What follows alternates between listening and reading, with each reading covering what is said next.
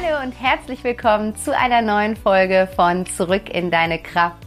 Dein Podcast, der dich dabei unterstützt, ein Leben im Einklang mit deinem Herzen zu verwirklichen und in einen tiefen Zustand des Inner Peace zurückzufinden, um so einfach ja, ein Leben aus dir heraus erschaffen zu können, aus deiner inneren Ruhe und Stabilität heraus, das im Außen zu erschaffen, was du dir im Inneren wünschst. Und es ist so schön, dass du heute wieder da bist und mit dabei bist und dir die Zeit für dich und dein persönliches Wachstum nimmst, weil das ist das Wichtigste, was du jetzt und immer tun kannst. Wir können immer zu jeder Zeit die Entscheidung treffen, dass wir bei uns anfangen und dass wir bei uns anfangen zu schauen, was was liegt da noch im Argen? Wo bin ich da noch in der Negativität? Wo bin ich da noch in negativen Gefühlen? Wodurch erzeuge ich in mir Gefühle von Angst, von Wut, von Zorn, von vielleicht Hass sogar? Weil es immer eine Auswirkung aufs Außen hat. Alles, was wir in uns tragen, tragen wir nach außen. Wir schwingen und wir, wir geben diese Frequenz nach außen. Das heißt, gerade in diesen Zeiten ist es wichtiger denn je, dass du dir die Zeit dafür nimmst, bei dir hinzuschauen, was da so in deinem Inneren los ist und bei dir anzusetzen, um zu gucken, dass du in dir in diesen Zustand des inneren Frieden kommst, weil dann gibst du genau diesen Zustand nach außen, dann schwingst du auf dieser Frequenz. Und vorher kommen da immer diese anderen Sachen, die wir alle haben, die völlig normal sind, diese all, ganzen negativen Dinge, die sich angestaut haben in unserem Leben, die schwingen da mit und die geben wir mit in das kollektive Feld rein und ja, wenn wir, wenn wir uns im Außen eine Veränderung wünschen, dann dürfen wir im ganz, ganz Kleinen im Innen anfangen. Und deswegen ist es einfach super, super schön, dass du hier bist und dass du dir die Zeit dafür nimmst, bei dir anzufangen. Und die heutige Folge ist auch so eine Folge, die du wirklich direkt dafür nutzen kannst, um in die Umsetzung zu kommen und zu sagen, ich gucke mir mal den Shit, den es da bei mir in mir gibt, an. Weil ich heute mit dir über vier Sätze sprechen möchte, die dich davon abhalten, ein glückliches Leben zu führen. Weil ich so in meinen Gesprächen mit mir selbst, mit meiner Familie, mit Freunden, mit Coaching-Klienten, mit Mentoring-Teilnehmerinnen gemerkt habe, dass es so ein paar Sätze gibt, die rausstechen. Da gibt es bestimmt noch viel, viel mehr, aber das sind so Sätze, die ich immer wieder höre oder die wir immer wieder erkennen, ähm, die doch bei der breiten Masse sehr aktiv in uns sind und sehr tief ja, in uns integriert sind auch wenn wir es nicht wollen oder wenn es vielleicht unbewusst ist und die dazu führen, dass alle möglichen Blockaden sich im Außen auftun. Und wenn du diese Sätze für dich erkennst und auch erkennst, was dadurch in deinem Leben nicht möglich ist oder was dadurch in deinem Leben passiert, was du eigentlich gar nicht haben möchtest, dann kannst du bewusst damit werden und dann kannst du bewusst mit diesen Sätzen arbeiten und gucken, dass du diese Sätze für dich transformierst und in Sätze umwandelst, die dir gut tun, die dir dabei helfen, das im Außen zu verwirklichen, was du dir im Innen wünschst. Und deswegen, ja, habe ich gedacht, das, ähm, ja, das ist was für jeden so quasi. Eine, ähm, ja, eine schöne Einstiegsmöglichkeit tatsächlich auch, wenn du anfangen möchtest, mit dir und deiner inneren Welt zu arbeiten oder eine schöne Reflexionsmöglichkeit, wenn du schon dran bist und denkst, boah Mann, aber irgendwie ist da so ein Knoten und ich krieg diesen Knoten nicht gelöst und wieso denn nicht? Ich mache doch schon so viel, ich journal, ich meditiere, ich mache Kurse, ich mache Coachings, ich habe keine Ahnung. So war es nämlich bei mir, dass ich ganz, ganz lange dachte, boah, ich habe das Gefühl, ich kreise um so einen Knoten herum und ich kapiere einfach nicht, wie ich diesen Knoten lösen soll. Und im Kern ging es darum, dass ich da diese, diese tief in mir verwurzelten Sätze erkennen und lösen durfte, beziehungsweise teilweise auch immer noch löse. Aber es macht schon so einen krassen Unterschied, wenn du dir darüber bewusst bist, dass dieser Satz in dir aktiv ist. Und deswegen nimm dir super gerne, wie so oft, was zu schreiben dazu, hol dein Journal raus, mach dir gemütlich, Nimm dir ein leckeres Getränk und nutze das jetzt zum Abstalten. Gerade in dieser Zeit brauchen wir das so sehr, auch wenn wir uns das irgendwie nicht trauen und nicht erlauben wollen und uns manchmal dann auch schlecht fühlen. Aber genau das ist das, was gerade hilft, dass jeder für sich guckt, wie kann er Kraft tanken, wie kann er Energie tanken, wie kann er zu sich kommen in in inneren Frieden kommen und wie kann er aus dieser Energie heraus dann wieder in den Tag gehen und aktiv werden und ins Handeln kommen. Deswegen schenk dir das jetzt ganz ohne schlechtes Gewissen. Das ist genau das Richtige, was du gerade tust. Und lehn dich zurück und mach das zu deiner großartigen Me-Time und lass uns loslegen mit vier Sätzen, die dich von einem glücklichen Leben abhalten. Und ja, ich habe es gerade schon gesagt, ich habe für mich so in meiner Arbeit und auch in den Gesprächen, die ich führe, einfach mit Freunden oder mit der Familie, wirklich so festgestellt, dass es so ein paar prägnante Sätze gibt, die, glaube ich, in unserer westlichen Gesellschaft bei vielen, vielen Menschen, wenn nicht fast bei jedem, sehr stark aktiv sind, was einfach darin begründet liegt, dass wir in einer enormen Leistungsgesellschaft aufwachsen und mit dieser enormen Leistungsgesellschaft ein krasser Druck auf uns ausgeübt wird, schon in sehr jungen Jahren. Und du weißt es bestimmt, wie prägend das Kindheitsalter ist, wie prägend unsere ersten sieben Jahre sind. Und mh, mm, wenn du dir alleine überlegst, was schon in dieser Zeit passiert und was dann darüber hinaus, so sage ich mal, bis zum zehnten Lebensjahr passiert, ähm, wenn Kinder mit dem aktuellen Schulsystem in Berührung kommen, dann kann man sich schon vorstellen, dass da sehr, sehr vieles quasi in uns reinsickert, was sich ganz, ganz tief setzt und da unten keimt und keimt und keimt und quasi unser Fundament wird, von dem wir glauben, das ist das Fundament, aus dem heraus wir handeln sollten, damit wir sicher und beschützt durch diese Welt gehen.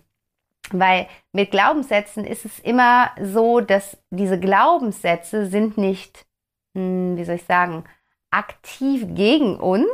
Also wenn es um negative Glaubenssätze geht, das ist nicht so, dass diese negativen Glaubenssätze aktiv gegen uns sind, sondern die negativen Glaubenssätze, die wollen uns beschützen. Und die geben uns, in einen, geben uns einen Rahmen, also sie lassen uns glauben, dass wenn wir danach handeln, dass wir dann sicher sind, dass wir dann beschützt sind, dass wir dann geliebt werden, wenn wir uns eben so verhalten, weil wir irgendwann mal eine Erfahrung gemacht haben. Vielleicht war es wirklich nur eine einzige Erfahrung, die so prägnant war, dass sie sich so gesetzt hat. Oder es war halt immer wieder eine wiederkehrende Erfahrung in unterschiedlichen Facetten, wo wir immer wieder geschlussfolgert haben, ah, okay, zum Beispiel, ähm, okay, wenn ich ruhig bin und mich anpasse, dann ähm, bekomme ich keinen Ärger. Das heißt, wenn ich keinen Ärger bekomme, dann mögen mich die Leute. Wenn mich jemand mag, dann fühle ich mich geliebt. Also so als Beispiel. Ne? Das heißt, ähm, wir haben vielleicht dann für uns festgestellt, okay, wenn ich der, diejenige bin, die sich immer zurücknimmt, ähm, die keinen Mucks von sich gibt, ähm, die, die, die, die nicht ihre Meinung äußert oder ähnliches, dann kriege ich auch keinen Konflikt, dann gerate ich auch nicht in Konflikt. Vielleicht im Vergleich mit meiner Freundin, die immer irgendwie ihren Mund aufmacht und was sagt und die dann Ärger bekommt oder so. Und ich möchte keinen Ärger bekommen, weil dann fühle ich mich irgendwie unsicher und nicht geliebt. Und deswegen schlussfolgere ich für mich, okay, es ist gut, dass ich ruhig oder ich muss ruhig sein, um geliebt zu werden. Das heißt, das ist ganz wichtig für sich überhaupt zu verstehen, ähm, Glaubenssätze, negative Glaubenssätze sind nicht gegen uns. Negative Glaubenssätze, genauso wie negative Gefühle, all das, das ist nie, also nichts im Leben ist gegen uns. Das Leben ist immer für uns. Aber es sind alles Schutzmechanismen, die uns vermeintlich vor, vor, vor Dingen im Außen beschützen, die wir nicht erfahren möchten. Und ähm, ich werde jetzt gleich mit dir vier Sätze teilen und ich möchte dich einfach darum bitten, vielleicht mach sogar die Augen zu, während ich diese Sätze spreche oder ein bisschen auf diese Sätze eingehe und guck mal, ob dieser Satz mit dir in Resonanz geht, ob du irgendwo merkst, so, oh ja, das denke ich auch. Oder ja, ist ja so, ne? Klar, stimmt ja auch, ne? Also ob das irgendwo bei dir andockt und äh, ob das eben auch ein Satz ist, der in dir, der so oder ähnlich, ne, das ist jetzt mein Sprachgebrauch, das darfst du natürlich ein bisschen abwandeln, ähm, aber so von der, von dem, vom Meaning her, von der Bedeutung her, kannst du mal nicht reinspüren, ob das auch in dir aktiv ist und ob auch du tief in deinem Inneren glaubst, dass die Welt so ist und ähm, ich möchte da, ich gehe da mit dir ein bisschen darauf ein, wozu das oft führt, wovon uns diese Sätze dann auch abhalten. Und da kannst du ja dich dann auch mal beobachten, ob du da in deinem eigenen Leben Beispiele für findest, wo du merkst, okay, stimmt, in der Situation war das auch so und wahrscheinlich kann ich es auf diesen Satz dann jetzt zurückführen. Und im zweiten Teil der Folge werde ich dir dann auch ein paar Möglichkeiten an die Hand geben, wie du das für dich umwandeln kannst. Da gibt es aber auch schon eine Folge zu, die verlinke ich dir nochmal, wo es wirklich ganz, ganz explizit darum geht, äh, mit welchen einzelnen Schritten du Glaubenssätze für dich transformieren kannst. Aber ich werde auf jeden Fall trotzdem nochmal darauf eingehen, du jetzt direkt im Anschluss einfach für dich gucken kannst, was kann ich daraus machen und wie kann ich das für mich gedreht bekommen. Genau, legen wir los. Also, der erste Satz, der sich für mich ähm, heraus klassifiziert hat und der extrem heraussticht. Das ist so der, der Satz über allen Sätzen, würde ich sagen. Und es ist der Satz, ich bin nicht gut genug. Ich bin nicht gut genug. Und ja, während ich diesen Satz sage, schließ mal die Augen, spür da mal in dich hinein, was macht dieser Satz mit dir? Ich bin nicht gut genug. Ich bin einfach noch nicht gut genug. Ich brauche noch mehr. Spür da mal rein, ob dieser Satz da irgendwas in dir auslöst. Und dieser Satz ist natürlich, wie, wie so alle Sätze eigentlich, mm, zurückzuführen auf die Leistungsgesellschaft, in der wir aufwachsen, wo wir schon sehr schnell ähm, in eine Art, in ein Konstrukt von Wettbewerb kommen. Einfach in dem, also ich weiß nicht, wie es heute gehandhabt wird tatsächlich, aber bei uns war das früher immer so, dass ähm, wenn wir eine Klassenarbeit geschrieben haben oder einen Test, dann wurde vorne an die Tafel der Notenspiegel geschrieben. Dann stand da, wie viel Einsen, wie viel Zweien, bla bla bla, wie viel Vieren, Fünfen und Sechsen es gab. Und eigentlich mit der Zeit wusste man auch schon genau, wer waren die zwei Einsen und wer waren da unten die, keine Ahnung, drei Fünfen und die eine Sechs. Und ähm, du kannst dir vielleicht vorstellen, egal ob du eher bei den Einsen oder bei den Fünfen und den Sechsen standest, was das mit den Kindern macht, die eher da unten bei diesen äh, Noten standen. Es kann aber sogar auch sein, dass es viel mit den Kindern gemacht hat, die oben bei den Einsen und Zweien standen, weil je nachdem, welcher Leistungsgedanke in der Familie war, war auch da oft vieles nicht gut genug. Da war dann vielleicht, wenn eine 2 oder 2 plus nach Hause gebracht wurde, war es halt keine 1. Oder warum ist es eine 1 minus und keine 1 plus? Also es kann, ist egal jetzt, wo, wo wir da ansetzen, aber wir haben das sehr stark gelernt, dass es um Leistung geht. Auch so eine Sache, die bei mir so gehandhabt wurde und die auch heute, glaube ich, noch sehr, sehr oft gehandhabt wird, ist, äh, gute Noten mit Geld zu belohnen. Da kriegst du ein bisschen extra Taschengeld für. Also du, du stichst hervor durch Leistung. Du bist dann gut, wenn du gute Noten schreibst. Oder auch ähm, in vielen Sportarten ist es so, ne? Viele von uns gehen früh in, in ein Hobby rein, wo es um, um Teamsportarten geht, wo es um Mannschaftssport geht. Und das ist alles gut, ne? Also ich habe da nichts gegen, alles gut. Aber es führt einfach dazu, dass wir immer mal wieder die Erfahrung machen, wenn wir einfach mal nicht so fit sind, wenn wir nicht in so einer guten Tagesform sind, wenn wir ausgewechselt werden, dass wir für uns Schlussfolgern, ich bin nicht gut genug. Krass, ich muss mehr können, ich muss mehr geben, ich muss noch mehr lernen, ich muss mehr machen. Und ähm, so zum Beispiel als Beispiel bei mir, also eine Sache, ich glaube, es gibt viele, viele Situationen und Erfahrungen, die auf mein Ich bin nicht gut genug Konto gezahlt haben, aber eine Sache, die irgendwie rückblickend auch ganz witzig ist, aber auf der anderen Seite jetzt aus der Betrachtung als Mama, wenn ich mir vorstelle, mein Kind steht an der Stelle, an der ich dann da stand, dann, keine Ahnung, bringt es mir schon fast die Tränen in die Augen. Für mich war immer der absolute Horror der Sportunterricht. Können wenige nachvollziehen, weil viele haben Sportunterricht gefeiert und geliebt und hatten da ihre beste Note. Ich war aber nie besonders sportlich im klassischen Sportunterrichtssinne und ich habe es immer gehasst, vor allen Dingen, wenn dann die Mannschaftssportarten anstanden. Zum Beispiel, was bei uns dauernd gespielt wurde, war Völkerball. Und wir wurden damals, wir mussten uns damals in so einer langen Reihe einfach aufstellen und dann, ich weiß gar nicht mehr, wie das war, zwei wurden gewählt, die dann die Mannschaften wählen durften und die standen dann vor dieser Reihe und riefen dann immer einen auf, den sie zu sich in ihre Mannschaft haben wollten. Und ich war immer eine der letzten, wenn nicht sogar die letzte, die noch in dieser Reihe stand. Und hey, das ist ein extrem beschissenes Gefühl, wenn du in einer Klasse von 30 Kindern bist und plötzlich bist du die letzte, die in dieser Reihe stand, wo eben noch 30 Kinder standen. Natürlich glaube ich dann nicht gut genug zu sein. Und das ist ein Mini-Beispiel. Es gibt so viel krassere, schlimmere, extremere Erfahrungen, die Kinder machen in dieser Zeit und die auch dann, wie gesagt, was ich eben schon gesagt habe, je nachdem auch, wie das Zuhause das Ganze prägt, wie, wie leistungsorientiert das Zuhause ist. Oft ne, gab es dann vielleicht sogar Belohnungen beziehungsweise Bestrafungen, wenn die Noten nicht entsprechend waren. Dann durftest du eben dich nicht mit der Freundin treffen oder so. Und da kannst du mal in dich hineinspüren. Einmal macht dieser Satz was mit dir, geht der in Resonanz mit dir und geh mal so Situationen durch, so Erfahrungen durch. Warst du vielleicht diejenige auch in der, im Sport, die zuletzt gewählt wurde oder die auf dem Notenspiegel auf der Tafel weiter unten stand oder die nach Hause kam und nie, nie Stolz erfahren hat, außer wenn dann mal vielleicht die 1 plus auf irgendeiner Arbeit stand. Ähm, und die immer das Gefühl hatte, ich muss noch mehr geben, noch mehr geben, obwohl ich eigentlich eine der besten Schülerinnen der Klasse bin. Also guck da mal, was es bei dir ist. Aber viele, viele, viele von uns haben eingezahlt auf das Ich bin nicht gut genug Konto. Und wozu führt das? Das führt dazu, dass wir im Erwachsenenalter oft zaghaft sind. Dass wir im Erwachsenenalter nie so ganz aus uns rauskommen, dass wir das Gefühl haben, dass wir uns irgendwie stetig verbessern müssen und dass wir da, da einfach, ja, zum Beispiel Ideen gar nicht erst beim Schopf packen, wenn wir eine Idee haben, was wir machen wollen, weil wir dann die wieder im Keim ersticken, weil wir irgendwie denken, an, ah, da bin ich eh nicht gut genug für.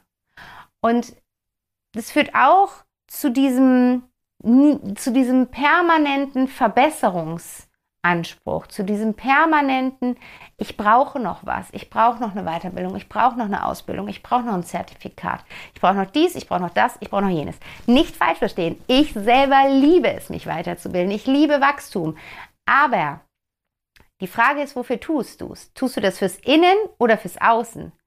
Ich tue es mittlerweile für mich. Ich konsumiere Bücher, ich verschlinge sie, Hörbücher. Ich, ich, ich höre, keine Ahnung, vier verschiedene Hörbücher und Podcasts gleichzeitig, weil mich diese Themen so interessieren und mich dazu anregen, mich in mir zu reflektieren und zu gucken, wie kann ich mit mir da weiterarbeiten. Aber lange Zeit habe ich gedacht, ich brauche das und ich brauche noch diese Weiterbildung und den Kurs mache ich auch noch, weil dann habe ich wieder ein Zertifikat und das kann ich dann vorweisen bei meinem nächsten Arbeitgeber. Das kann ich zu Hause erzählen, beim Abendessen, wenn ich das nächste Mal bei der Familie bin, kann ich erzählen, ich bin jetzt auch noch, keine Ahnung was, habe ein Zertifikat ähm, in Mindfulness äh, gemacht oder was auch immer und äh, kriegt da vielleicht ein, das ist ja toll und dann geht es weiter zu den übrigen Gesprächen für. Und da darfst du für dich mal gucken, ne? Ist das in dir dieser Drang nach, ich muss noch mehr, ich, ich brauche noch mehr? Und wenn ja, warum? Und wenn es fürs Außen ist, dann hör auf damit, weil du bist fertig, du bist gut so, wie du bist, du bist perfekt so, wie du bist. Du brauchst gar nichts. Und alles, was du brauchst, ist in dir. Du darfst es nur wirklich zum Entfachen bringen. Und du bringst es zum Entfachen, indem du genau mit diesen Dingen aufräumst. Deswegen, das, was du tun darfst, ist, um an dieses Ich bin genau richtig so, wie ich bin, dran zu kommen, ist, diese, diese Erfahrungen zu heilen und diese Glaubenssätze zu lösen und durch Neues zu integrieren und da einfach deine Perspektive komplett zu drehen und zu, zu verändern. Genau, also ich bin nicht gut genug. Ein ein Satz über allen Sätzen sozusagen. Ein zweiter Satz, ähm, der immer wieder auftaucht, ist sowas wie, ich kann das nicht oder ich bin zu dumm dafür. Ähm, alle anderen können das, aber ich nicht. Wieso sollte ich das können? So in diese Richtung irgendwie sowas. Und auch hier ist es natürlich oft so dieser Vergleich, weil ähm, gerade in der Schule haben wahrscheinlich die meisten die Erfahrung gemacht, dass es eben Fächer gab, in denen sie nicht so gut waren. Und dass es da auch einfach, ja, dann, dann direkt auch diesen, wie soll ich das sagen, also direkt ähm, diese Perspektive so direkt gewechselt ist. Ne? Wenn du vielleicht vorher die Stunde Mathe hattest und da bist du super gut, dann hast du dich richtig gut gefühlt und danach hattest du Kunst und wusstest überhaupt nicht, keine Ahnung, wie Schere und Papier anfassen solltest, dann hast du dich in der Stunde wie ein Loser gefühlt.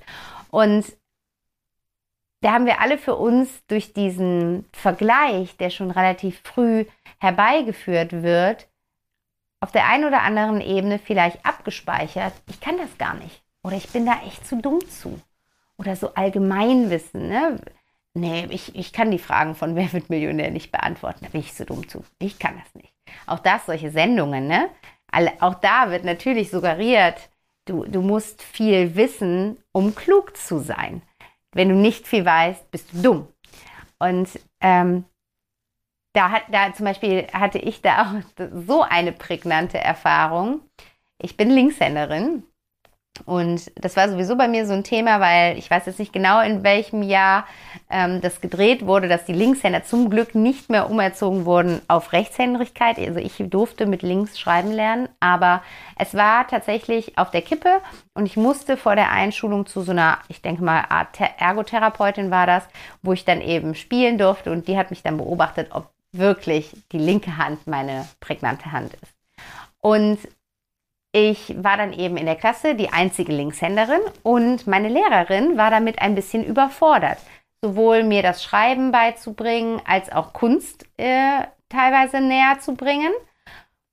Und aufgrund ihrer Überforderung habe ich dann aber für mich geschlossen, ich kann das nicht. Ich bin dazu dumm zu, weil vor allen Dingen im Kunstunterricht war es oft so, dass sie für mich die Sachen gemacht hat weil sie mir nicht erklären konnte, wie ich das mit links machen sollte. Zum Beispiel haben wir mit dieser, wie heißt die noch, diese Häkelliese, ich weiß nicht, ob du die noch kennst. Naja, also auf jeden Fall haben wir mit dieser Häkelliese gearbeitet und ich als Linkshänderin hätte dann natürlich diese, also ich kann nicht häkeln, ich habe keine Ahnung, was ich jetzt sage, aber diese Häkelnadeln, sage ich jetzt mal, hätte ich ja andersrum halten müssen. Und das konnte mir meine Lehrerin, was auch okay ist, weil ich könnte es wahrscheinlich einem Rechtshänder auch nicht beibringen, aber sie konnte es mir auf jeden Fall nicht beibringen. Und sie hat dann für mich gehäkelt. Und ich habe da für mich draus geschlossen, okay, das ist so ein blödes Gefühl, die ganze Klasse häkelt und du sitzt da und hast nichts zu tun und deine Häkelliese ist vorne am Pult bei der Lehrerin und die häkelt an deiner Häkelliese rum. Und ähm, habe da für mich geschlussfolgert, okay, ich bin da anscheinend zu dumm zu, ich kann das nicht. Und das wurde dann noch weiter gefüttert. Also gerade was diese Linkshändigkeit tatsächlich anging, vor allen Dingen in Bezug auf Kunstunterricht, äh, gab es dann verschiedenste Situationen, wo dann später nicht mehr die Lehrer für mich übernommen haben, sondern meine Freundin, was auch immer total nett gemeint war, immer mit einem Lachen, so nach dem Motto, okay, Vanessa hat sich drauf, keine Ahnung, wir machen das mal eben hier für dich, wir schnitzen hier mal oder was weiß ich, was man da alles gemacht hat. Aber es hat natürlich für mich immer wieder auf dieses Konto eingezahlt. Und Wozu führt das, wenn wir in uns glauben, dass wir für etwas zu dumm sind oder etwas nicht können?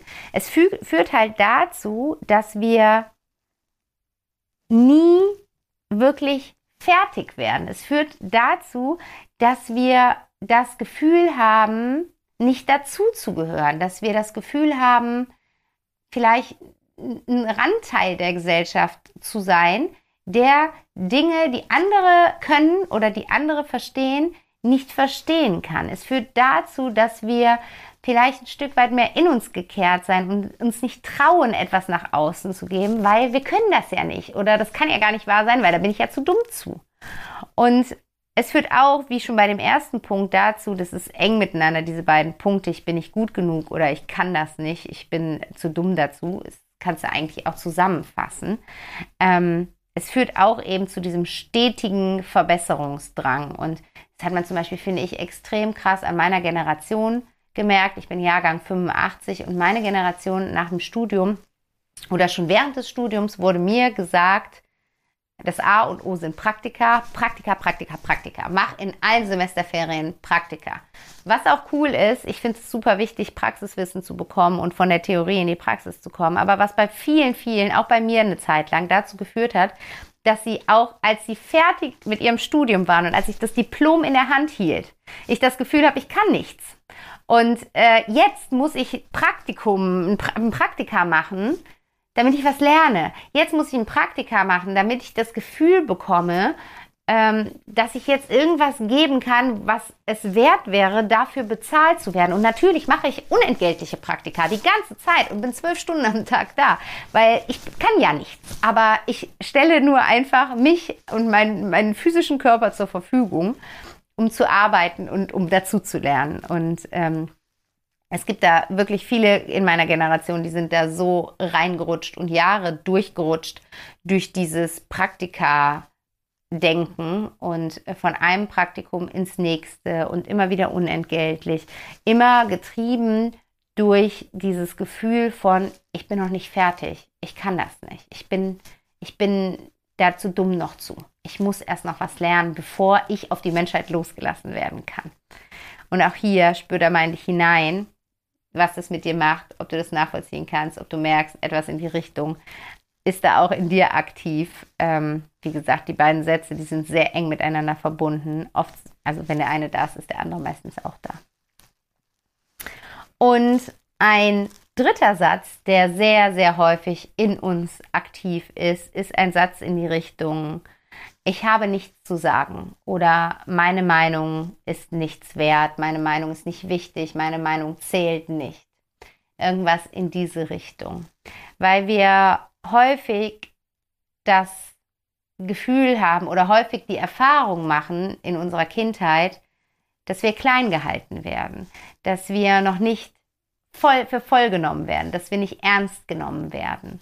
Und wir auch oft vielleicht gehört haben, halt dich da raus, das geht dich nichts an, ähm, sprich nur, wenn du gefragt bist, das ist äh, nur was für Erwachsene, geh hoch in dein Zimmer, diese Dinge irgendwie so, wo wir ganz schnell gemerkt haben, okay, hier gibt es ein Ungleichgewicht in der Wertigkeit von dem, was Menschen zu sagen haben. Und anscheinend ist das, was die anderen zu haben, sagen haben, wichtiger oder wertiger als das, was ich zu sagen habe. Und das führt dann oft dazu, dass wir auch im Erwachsenenalter uns nicht mehr trauen, unsere Meinung offen zu äußern und uns vor allen Dingen nicht trauen, auch zu unserer Meinung zu stehen oder schnell einknicken oder wie so ein Fähnchen im Winde sind oder uns quasi erstmal zurückhalten und gucken, okay, wo tendiert die Masse hin und dann gehe ich den Weg mit, weil das ist der sicherere Weg. Aber gerade in diesen Zeiten ist es so, so wichtig, für seine Meinung einzustehen und sich überhaupt erstmal klar zu werden, was ist eigentlich meine Meinung. Dazu führt es auch manchmal, dass wir uns gar nicht mehr genau bewusst über unsere eigene Meinung sind. Dass wir so krass denken, dass unsere Meinung nichts wert ist, dass wir auch keinen Wert mehr auf unsere Meinung legen und gar nicht mehr so genau wissen, was ist eigentlich meine Meinung zu der Sache. Kannst ja auch mal jetzt dich beobachten zu verschiedenen Themen. Ich hau mal hier ein paar Themen raus. Ähm, was, kann ich, was kann ich dir als Thema geben? Hm, sagen wir mal Veganismus. Ähm, was was gibt es noch als Thema? Da, was was gibt es für Themen, wo viele vielleicht sich noch gar nicht mit beschäftigt haben und noch gar nicht so zu reflektiert haben irgendwie, ähm, wie, wie da die eigene Einstellung zu ist. Also Veganismus zum Beispiel finde ich ist ein super Beispiel, weil so viele meinen, sie hätte, hätten eine Meinung dazu oder gesunde Ernährung grundsätzlich, ne? Gesunde Ernährung, Gesundheit ähm, hätten eine Meinung dazu. Aber wenn man wirklich mal in ein tiefes Gespräch diesbezüglich geht, dann ist es ganz oft so, dass es nicht die eigene Meinung ist, sondern dass es die Meinung der Masse ist. Das heißt, da mal für sich, und das haben wir alle, also ne, garantiert, ähm, ich auch in Bereichen, wo ich denke, ich habe eine Meinung dazu, aber eigentlich ist es gar nicht meine Meinung. Es ist die Meinung der Masse, weil ich mir noch gar keine Gedanken dazu gemacht habe, was überhaupt meine Meinung dazu ist. Und ähm, da kannst du mal für dich auch reinfühlen, ist, ist es so, dass du oft überhaupt kein klares Statement zu Punkten hast, sondern da lieber einfach guckst, was sagt der Mainstream, was sagen die Medien, was sagt die Gesellschaft und den Weg gehe ich mit. Ähm, anstatt in dich reinzuhören, anstatt mal mit deiner inneren Stimme, das, was wir letzte Woche in der Folge hatten, mit deiner Intuition in Verbindung zu kommen, anstatt dazu zu lesen, anstatt dazu TED Talks und Podcasts zu hören und dich wirklich zu informieren und dann eine Meinung zu formen. Und ähm, es führt eben aber auch dazu, dass wir eben uns nicht trauen, uns irgendwie in einer Gruppe hervorzutun, dass wir da lieber mitlaufen. Es führt zu einer Mitläuferschaft so ein Stück weit. Es führt dazu, dass wir uns immer wieder zurückhalten weil wir glauben, dass wir nichts zu geben haben. Und auch so im beruflichen Kontext kannst du dich da mal beobachten. Wie bist du in Meetings? Ähm, ergreifst du da mal das Wort? gibst du da auch mal einen anderen Standpunkt rein oder nickst du nur und versuchst vielleicht den Standpunkt, den schon drei andere gerade vorgetragen haben, nochmal zu verstärken, weil du weißt, da sind mehr, die auf dieser Welle mitschwingen. Und ähm, spür da mal in dich hinein, wie sehr stehst du da wirklich zu deiner Meinung. Und wie gesagt, ohne Wertung. Ich kann das alles nur sagen, weil ich war genau da. Also das waren alles Sätze, die bei mir super krass aktiv waren, beziehungsweise teilweise noch sind. Und ich arbeite mit denen. Und ähm, deswegen fühl da einfach mal ehrlich hin und guck mal, wo, wo hast du vielleicht sogar noch dir gar keine eigene Meinung gebildet oder wo stehst du nicht zu deiner Meinung oder wo hast du das Gefühl, ich habe eigentlich eine andere Meinung, aber ich schwenke, schwenke trotzdem um und gehe auf die andere Meinung mit. Genau, und da steckt oft sowas hinter wie, meine Meinung ist nichts wichtig, meine Meinung ist nichts wert, ich habe nichts zu sagen, ich habe nichts zu geben. Und der vierte Satz, der ganz oft in uns aktiv ist, ist sowas wie, ich bin nicht liebenswert, keiner mag mich, ich bin nicht geliebt. Und das ist natürlich auch ein, ein krasser Satz, ne?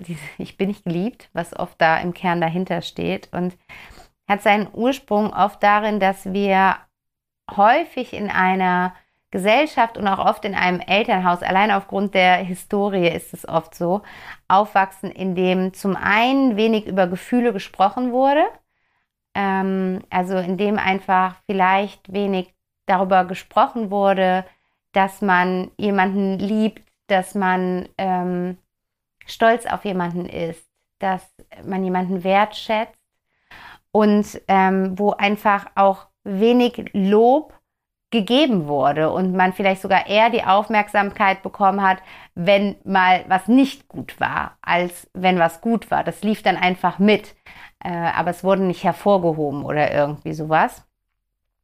Aber natürlich auch jetzt im Kontext von Schule oft durch, durch Ausschluss, durch Mobbing äh, können wir natürlich oft so Erfahrungen gemacht haben, wie keiner mag mich. So diese Klassiker, ähm, diese Klickenbildung und man gehört nicht dazu oder Geburtstagseinladungen und man wird nicht mit eingeladen oder man lädt viele ein und kaum einer kommt und was es alles da an krassen, krassen Erfahrungen für Kinder gibt. Das ist ja einfach, wenn man sich das so mal vergegenwärtigt, so, so krass für so ein kleines Kinderherz irgendwie damit umzugehen und das zu handeln und du kannst ja auch, auch da mal für dich nachspüren, wie war das bei dir und wie ist es dann auch zu Hause aufgefangen worden? Wie habt ihr zu Hause gesprochen? Hast du zu Hause ähm, Stolz erfahren? Hast du zu Hause Lob erfahren für Dinge, die du getan hast? Hast du zu Hause aktiv gehört, was deine Eltern für dich empfinden? Haben sie dir abends gesagt, dass sie dich lieben? Haben sie es dir gezeigt? Haben sie dich umarmt? Oder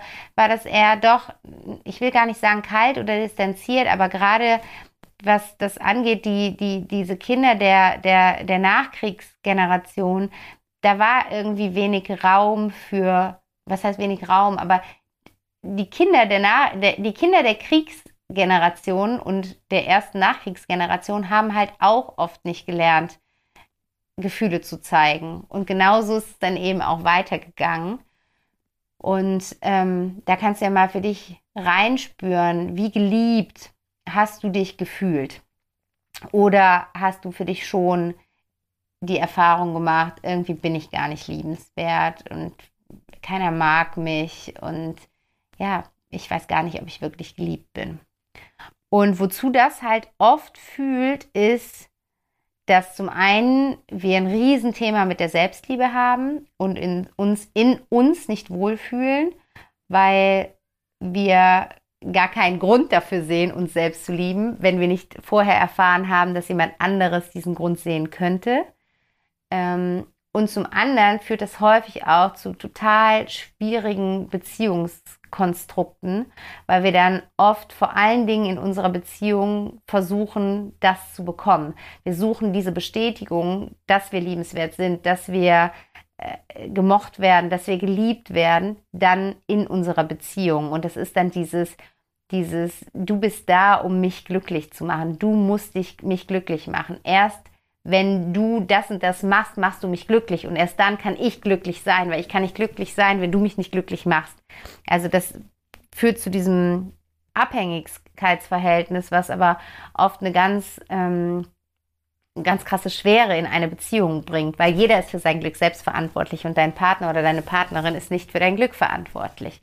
Und das machen wir aber so, so oft, dass wir den Menschen, der uns am nächsten ist, und das ist in der Regel unser Partner, oder wir, wir projizieren das auch manchmal auf unsere Kinder, das ist dann auch noch krasser, dass wir ne, das weitergeben und sagen, du musst so und so sein, damit ich glücklich bin.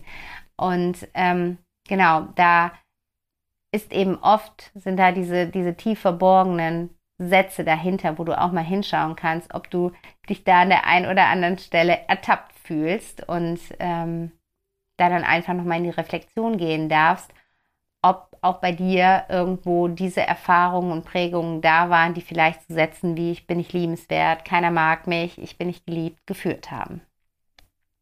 Genau, das waren die vier Sätze, die mir aufgefallen sind, die mir immer wieder kommen, die da immer wieder irgendwie anklopfen und bei mir und bei vielen anderen anscheinend sehr aktiv und äh, tief verwurzelt sind. Und ich hoffe, dass sie mit dir einiges gemacht haben und da jetzt gerade einiges bei dir im Rollen ist und du merkst, ah, okay, da könnte der eine oder andere Knackpunkt gewesen sein. Da habe ich den ein oder anderen Aha-Moment gehabt. Und jetzt ist halt die Frage, was kannst du tun, um mit diesen Sätzen zu arbeiten? Wie kannst du damit sein? Und ich habe es eben schon gesagt, ich habe, es gibt eine äh, eigene Podcast-Folge zum Thema negative Glaubenssätze auflösen. Scroll da runter, guck da auf jeden Fall mal rein. Da gehe ich mit dir wirklich einzelne Schritte durch, die du umsetzen kannst. Aber ich möchte trotzdem vier Tools mit dir teilen, die jetzt ganz grob einmal betrachtet, die auf jeden Fall dabei helfen können, solche Sätze zu transformieren. Und das erste, und ich glaube auch das Wichtigste, oder das ist im Endeffekt das Fundament für all die Sachen, die ich dir jetzt nenne, ist innere Kindheilung. Und innere Kindheilung durch Meditation ist etwas, was bei mir einfach immer wieder sehr gut funktioniert, sei es bei mir oder in meinen Coachings, weil über die Meditation können wir ein sehr guten und ähm, wahrhaftigen Zugang zu unserem inneren Kind finden. Das heißt, was du tun kannst, ist, dass du dich in der Meditation, also du gehst in die Meditation rein und du verbindest dich mit deinem inneren Kind und das kannst du tun, indem du dir einfach, also du schließt die Augen, du atmest ein bisschen tief in dich hinein, du entspannst deinen Körper, du erdest dich und dann setzt du die klare Intention, dass du dich jetzt mit deinem inneren Kind verbinden möchtest. Oder du rufst dein inneres Kind zu dir und sagst einfach, liebes inneres Kind, komm, zeig dich mir bitte. Und dann wird sich dein inneres Kind genau in dem Alter zeigen, wo es gerade etwas gibt, was geheilt werden darf. Und dann darfst du mal, dann darfst du einfach mit diesem inneren Kind in Kontakt gehen und vielleicht auch die Sätze, von denen du jetzt gemerkt hast, dass sie in dir aktiv sind, mal ansprechen und sagen, was denkst du darüber? Also mit dem inneren Kind über diese Sätze in den Dialog gehen und vielleicht erzählt dir das innere Kind dann auch nochmal von Situationen, die du gerade gar nicht auf dem Schirm hast, ähm, die auf dieses Konto eingezahlt haben und die diesen Satz gefüttert haben. Und du kannst dein inneres Kind dann in der Meditation fragen, was hättest du dir damals gewünscht? Was, was hast du gebraucht? Und du kannst es dann jetzt deinem inneren Kind geben, sei es eine Umarmung, sei es dass es wirklich ausgesprochen hören möchte, du bist gut so wie du bist, du bist geliebt, du bist sicher, du bist wundervoll, du bist ein Wunder, was auch immer es ist, frag dein inneres Kind und dann tust du das und sei damit wirklich täglich am besten. Verbinde dich einfach täglich mit deinem inneren Kind. Mach morgens die Augen zu, nachdem du einmal diese Verbindung aufgebaut hast und ruf sie oder ihn herbei und, und sag einfach, was gibt's heute? Möchtest du mir heute irgendwas sagen? Möchtest du über irgendwas reden? Oder auf was hast du heute Lust? Wenn du gar keine Zeit oder gar keine Lust jetzt auf Deep Inner Work hast, muss ich jeden Tag da irgendwie tief, tief, tief graben. Aber du kannst einfach Hallo sagen. Du kannst einfach jeden Morgen einmal die Tür zu deinem inneren Kind öffnen und sagen, hey, ich bin da, ich freue mich, dich zu sehen. Auf was hast du heute Lust? Und ähm, es damit wieder in dein Leben integrieren und teilhaben lassen. Und damit heilt es damit heilt ganz viel und du wirst merken, dass diese Sätze dadurch immer weniger Gewichtung bekommen und immer unwichtiger für dich werden und dein Handeln immer weniger beeinflussen. Genau, also innere Kindheilung durch Meditation, absolut empfehlenswert. Das zweite ist Journaling. Du weißt es, ich liebe es. Aufschreiben, aufschreiben, aufschreiben. Ich glaube, dass es eine solche Kraft hat, wenn wir all das, was in unserem Kopf so abgeht, zu Papier bringen und dem Kopf damit auch mal ein bisschen Ruhe gönnen.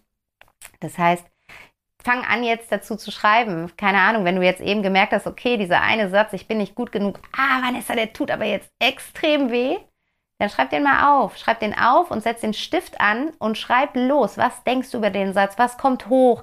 Welche Gefühle kommen hoch? Lass sie raus. Schrei, wein, was auch immer kommt. Trommel aufs Kissen drauf und schreib dabei, was in dir vorgeht. Welche Situationen kommen dir hoch? Wann hat das mal jemand zu dir gesagt? Wann hast du das mal geschlussfolgert? Lass das alles raus. Immer wieder dazu schreiben, schreiben, schreiben, schreiben. Und während des Schreibens werden dir Erkenntnisse bekommen. Also äh, meine äh, äh, Mentorin hat einmal zu mir gesagt, sie nennt das Bulimie-Journal. Es ist so, als würdest du das alles so richtig rauskotzen, wenn ich es mal sagen darf. Und dann, dann kommt Klarheit, dann kommt Ordnung und dann denkst du, dann, dann keine Ahnung, dann folgt auf die eine Frage die nächste Frage und dann beantwortest du die und dann kriegst du eine Erkenntnis und dann hast du einen Aha-Moment und dann denkst, ah ja, stimmt. Und deswegen habe ich mich da und da so verhalten. Boah, jetzt kann ich das ganz anders betrachten. Also, weißt du, du kannst so dein Puzzleteil deines Lebens so neu zusammensetzen und dann für dich natürlich auch den Kehrschluss ziehen und sagen, okay, wenn ich das jetzt alles weiß, ist ja mega, mega cool. Wie will ich denn zukünftig in so einer Situation handeln? Und dann kannst du auch über das Journal dich ausrichten und sagen, wie möchte ich in Zukunft sein? Wie möchte ich mich in Zukunft in solchen Situationen verhalten? Und dir das alles aufschreiben. Genau. Und das geht auch in die Richtung von dem dritten Tool, nämlich umprogrammieren mit Hilfe von Affirmationen. Und ähm, was du dafür tun kannst, ist einfach die Sätze zu drehen. Es gibt da auch ähm, die wunderbare Arbeit von Byron Katie, The Work. Ähm, guck dir das unbedingt mal an, findest du überall im Internet und habe ich, meine ich, auch in der Podcast-Folge erklärt, äh, wo es um die Glaubenssätze transformieren ging. Ähm, ansonsten google dazu mal, du findest unglaublich viel dazu. Es geht einfach darum, dass du dir ähm, überlegst, wenn dieser Satz dir nicht gut tut, was wäre das Heilmittel gegen diesen Satz? Was wäre das, was sich für, wie Balsam für deine Seele anfühlt? Welcher Satz würde dir gut tun? Der muss sich wirklich wie eine Salbe anfühlen, wie ein Balsam, der bei dir ankommt. Und ähm, dann kannst du auch damit arbeiten, dass du dir mal überlegst, wenn du diesen Balsamsatz gefunden hast, wo, wo in meinem Leben habe ich solche Erfahrungen schon mal gemacht? Und da für dich Beispiele sammeln, das ist der vierte Schritt sowieso, Finde Beispiele für dich aus deinem Leben, dass es eben nicht so ist, dass dieser Satz nicht stimmt. Fang an, dir Situationen bewusst zu machen, in denen du ganz klar gezeigt hast, dass es nicht so ist, dass du nicht dumm bist, dass du gut genug bist, dass du absolut liebenswert bist. Wann in deinem Leben gab es Situationen, wann hat jemand mal was anderes zu dir gesagt, was genau auf dieses andere Konto einzahlt. Und ähm, da, das kannst du dir auch am besten wieder aufschreiben oder du machst dir so eine Timeline, du rollst, keine Ahnung, eine Backpapierrolle aus und dann machst du dir eine Timeline und dann schreibst du da all deine Erfahrungen mal drauf, wann du gegensätzliche Erfahrungen gemacht hast, die nicht dem entsprechen, was diese Sätze beinhalten. Genau. Das sind die Tools, die ich mit dir teilen wollte. Wie gesagt, wenn du da tiefer einsteigen willst, es gibt die Podcast-Folge, es gibt garantiert viele verschiedene Podcast-Folgen, wo es in die Richtung geht und ähm, du da für dich einfach Tools findest, die dir dabei helfen, diese Sätze für dich zu transformieren. Und glaube mir, es macht so einen Unterschied, wenn du den Satz für dich wandelst, weil es, es ist, als würde so eine krasse, krasse Schwere von dir genommen werden. Du wirst es vielleicht sogar auf körperlicher Ebene spüren, wie so eine Last von dir fällt.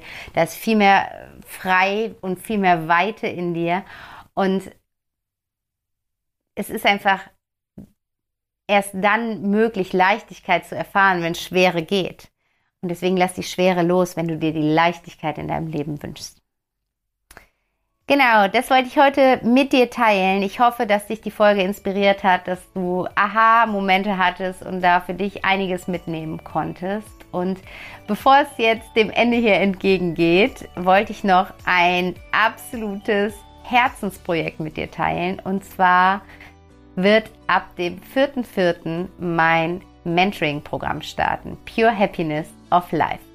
Und in diesem Mentoring-Programm geht es genau darum, dass wir schauen, was ist alles da in meinem Leben, in meinem System, in meinem Kopf, was mich davon abhält, einen Alltag in Freude, Leichtigkeit und Lebendigkeit zu leben. Und wie kann ich das für mich transformieren? Wie kann ich das für mich drehen? Wir gehen in eine tiefe innere Arbeit in diesem Mentoring, um in dir Heilung zu erfahren und um in dir alle Tore aufzumachen für ein Leben in Leichtigkeit, in Fülle, in Freude, mit Lachen, Glitzer und Strahlen. Und wir gucken uns dafür jeden einzelnen Lebensbereich an. Wir schauen uns an, wo du stehst und wo du eigentlich hin möchtest in diesem Lebensbereich und was dich noch davon abhält.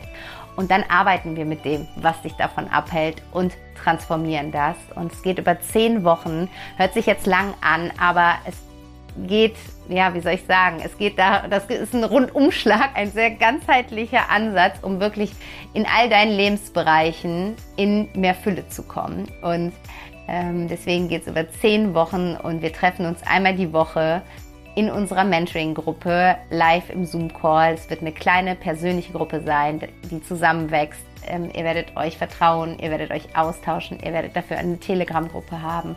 Und neben unserem Live wird es zusätzlich zwei QAs geben in den zehn Wochen und ein Workbook, was dir dabei hilft, wirklich wirklich zu reflektieren, wo ich dich an die Hand nehme, wo ich dein Coach an deiner Seite bin und dir dabei helfe, die Fragen zu stellen, die dir dabei helfen, an diesen Knoten ranzukommen und den Knoten zu lockern, lockern, lockern, lockern, bis er sich löst. Und es wird Meditationen zu den einzelnen Themen geben, die dir dabei helfen, in die Tiefe zu gehen, nach innen zu schauen und zu gucken, was da im Inneren noch geheilt werden darf ähm, und transformiert werden darf. Und ich freue mich riesig, wenn du dabei bist.